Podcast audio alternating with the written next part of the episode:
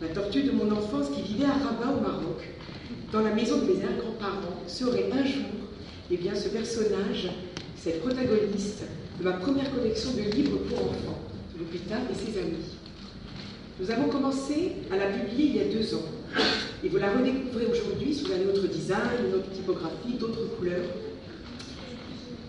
En chef de file, le dernier titre de la collection, le sixième livre, Et son amie Léonora, que vous allez découvrir aujourd'hui en avant-première. Une jolie petite histoire d'amour romanesque dans les rues de Paris, évidemment. Mais je ne vous en révèle pas plus. Je n'aurais pas davantage imaginé que cette création littéraire verrait le jour ici, à Buenos Aires, et qui plus est, grâce à ma maison d'édition également fondée ici, l'édition Quel Toupé. Quel Toupé, me direz-vous Il me vint alors cet aphorisme du génial Jorge Luis Borges Personne ne peut savoir si le monde est fantastique ou réel, et non plus s'il existe une différence entre rêver et vivre. Si me ocurre evocar aquel genial aforismo de Jorge Luis Borges, nadie puede saber si el mundo es fantástico o real, et si tampoco existe una diferencia entre soñar y vivir.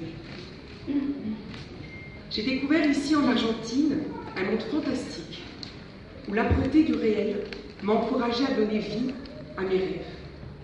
Descubrí acá, en Argentina, un mundo fantástico, en el cual la dureza de lo real me ha dado el coraje para dar vida a mis sueños. Le premier d'entre eux fut de fonder une famille. Mission accomplie avec mon mari argentin.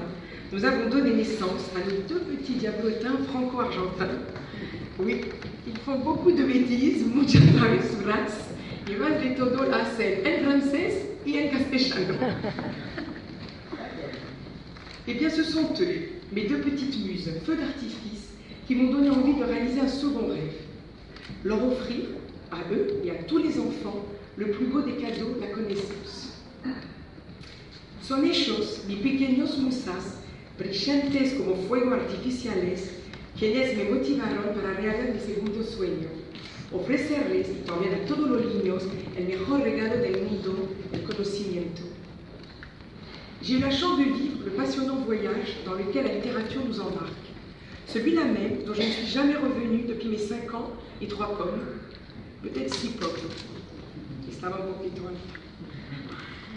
Je me souviens des lectures jusqu'au petit jour, cachées sous ma couverture à la lumière d'une simple rupute, jusqu'à en devenir très très myope.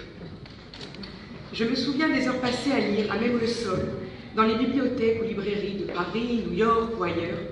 Je m'y laissais inlassablement imprégner par cette odeur unique du papier, grâce à laquelle plus les livres sont vieux, plus ils deviennent aphrodisiaques.